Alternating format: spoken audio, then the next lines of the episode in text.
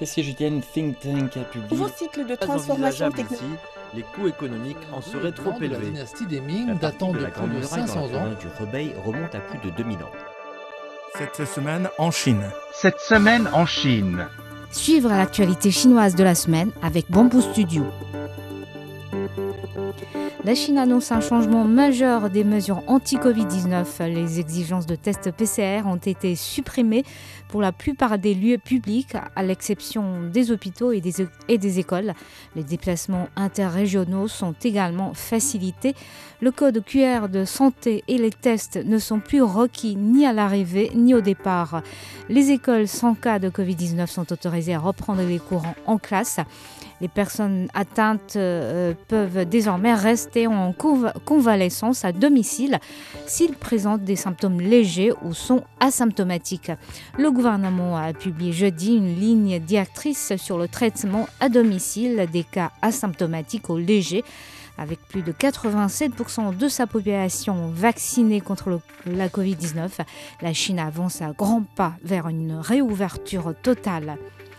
La croissance économique de la Chine connaîtra une reprise stable alors que des nouvelles mesures visant à améliorer sa réponse à la Covid-19 sont mises en place.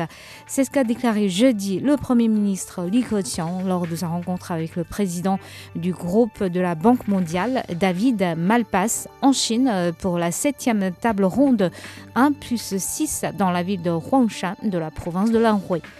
La Chine va mieux coordonner la réponse à la Covid-19 et le développement économique et social afin de protéger la sécurité du peuple et de maintenir l'ordre normal de la production et de la vie, a indiqué le Premier ministre chinois, invitant les entreprises du monde entier à continuer à investir en Chine. Et le milieu d'affaires chinois répond aux signes de réouverture. La province du Zhejiang a fait partir une énorme délégation pour l'Europe.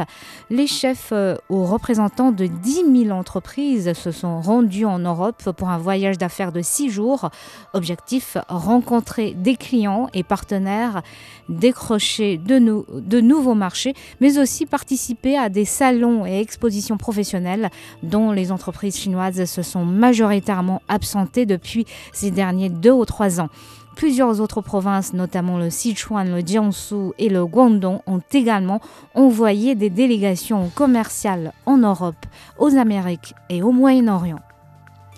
Hainan a donné le coup d'envoi le mercredi 7 pour un nouveau festival du shopping des duty free. Les 12 magasins duty free de la province insulaire vont organiser des soldes et autres activités de promotion et ce jusqu'au 5 février 2023, la date qui va marquer la fin des célébrations du Nouvel An traditionnel.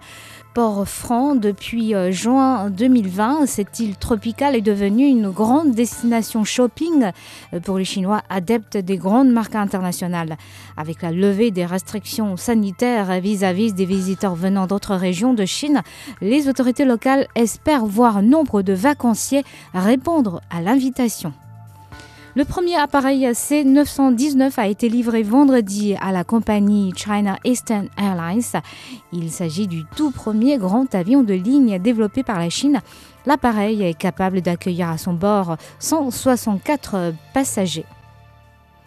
Les trois astronautes chinois à bord du vaisseau spatial habité Shenzhou 14 sont revenus sur Terre sains et saufs dimanche, après avoir accompli leur mission de six mois dans la station spatiale. Et parmi les échantillons biologiques euh, expérimentaux ramenés par le vaisseau euh, Shenzhou 14, des jeunes plants de riz qui ont germé et poussé pendant 120 jours dans l'espace. Une expérimentation, une expérimentation réalisée euh, pour la toute première fois euh, par l'humanité. La Chine a achevé pour la première fois au monde une expérience de culture spatiale permettant de produire le cycle de vie complet du riz à partir de la graine. 415 millions de véhicules motorisés roulent sur les routes, 463 millions de conducteurs automobiles enregistrés dans tout le pays. Ces états des lieux ont été dressés pour fin novembre cette année par le gouvernement.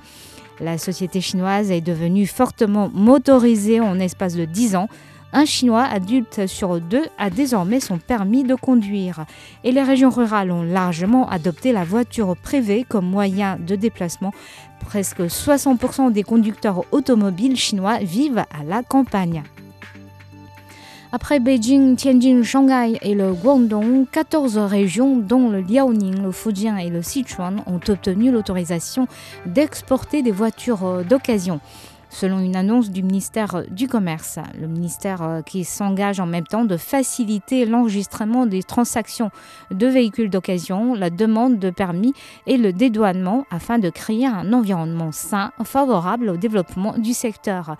La Chine a officiellement donné le coup d'envoi des exportations de voitures d'occasion en mai 2019 et d'après les données industrielles, 13,3 millions de voitures d'occasion ont été revendues en Chine au cours des 10 premiers mois euh, de 2022.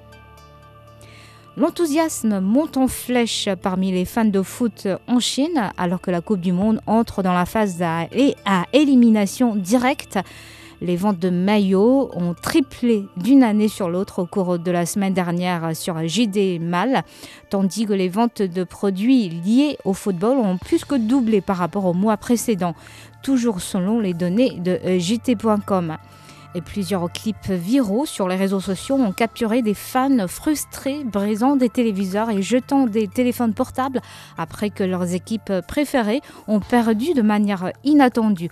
Selon le géant chinois du commerce électronique Meituan, les ventes de divers produits anti-chute ont augmenté de 252% en glissement annuel, les ventes de télécommandes de télévision ayant presque été multipliées par 8. Des fouilles archéologiques sur 35 tombes datant de la dynastie des Tang, 618 euh, à 907, ont été achevées à Liaocheng, dans la province du Shandong, dans l'est de la Chine. Plus de 110 vestiges culturels de divers matériaux tels que la poterie, la porcelaine, le bronze, le fer, le bois laqué et la palourde ont été mis au jour. Et merci d'avoir écouté Bamboo Studio.